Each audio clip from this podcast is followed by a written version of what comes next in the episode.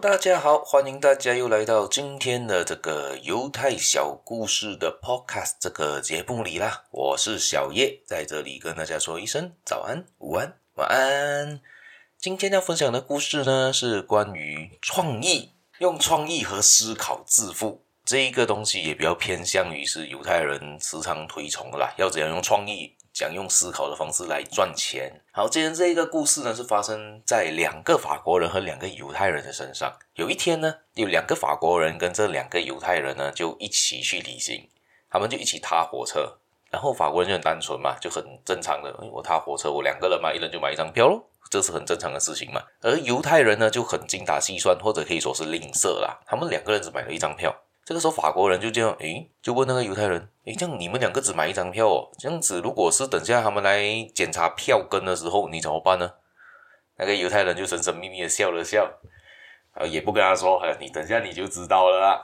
然后上了火车不久，上了火车不久之后呢，就开始来他们的那个到站的时候，就开始他列车长啊就会来检查你们有没有买票嘛，怕有没有人偷跑上火车嘛，对不对？这个时候呢，当听到声音，反正列车长还没走到他们的车厢啦。所以，他这两个犹太人呢，就紧紧张张，快点跑去了那一个火车的厕所里面。两个人挤进一个小小间的厕所里面。那个法国人发生，他们两个在做什么呢？然后这个列车长查票就会来到他们车厢嘛，检查每个人的车票，然后也到那一个厕所就敲了敲厕所的门，就说：“哎，我要查票嘛。”然后他们两个人呢，就把门开了一个小缝，把一只手拿着在那个那张票伸出去外面。然后列车长怎样也想不到，这样窄窄的一间厕所里面，竟然可以躲住两个人嘛。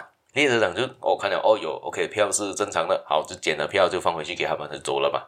哇，所以这一个 这一个呃，他们四个人就玩得很开心，就到了目的地就玩得很开心。然后法国人就觉得哇，这样子可以省一张票，好好好厉害。这样我回说我要学一下。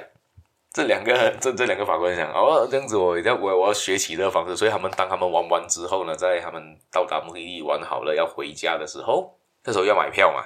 然后这一次的这个法国人就学聪明了，他们两这样子，我两个人也买一张票就好了。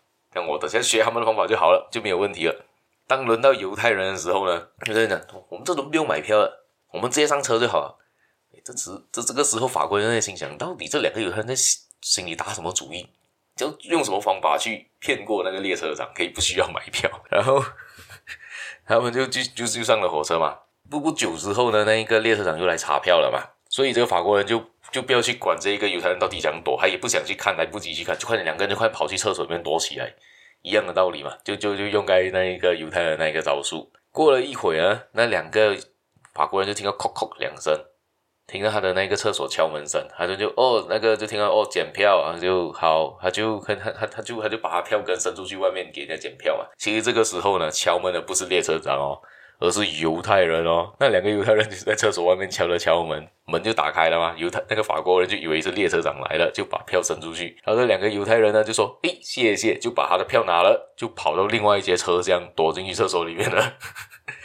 然后这是一个玩笑啦，其实这种做法是非法的啦，也是不建议大家这么的做。虽然以这个故事看得出来，犹太人的想法很特别，很好玩，但是也是有风险的。所以，假设是这个列车长知道这个故事，他会叫要求他们打开，等他们从厕所出来才来一，才继续捡下一张车厢的话，他们的这个计谋就不会得逞了。但是，也可以在这个故事里面看到说，犹太人的想法跟人家不一样，他也知道他们怎样可以省钱。但是，说是说省钱啦，但是我个人觉得是吝啬想出来的一个小聪明吧。我也不建议大家这么的去做。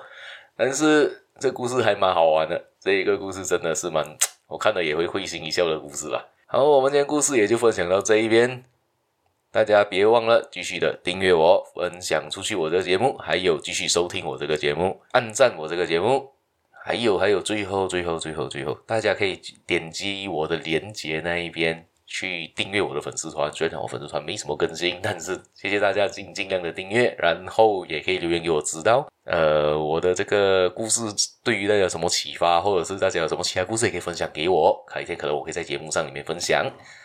谢谢大家，我们下一期节目再见啦，拜拜。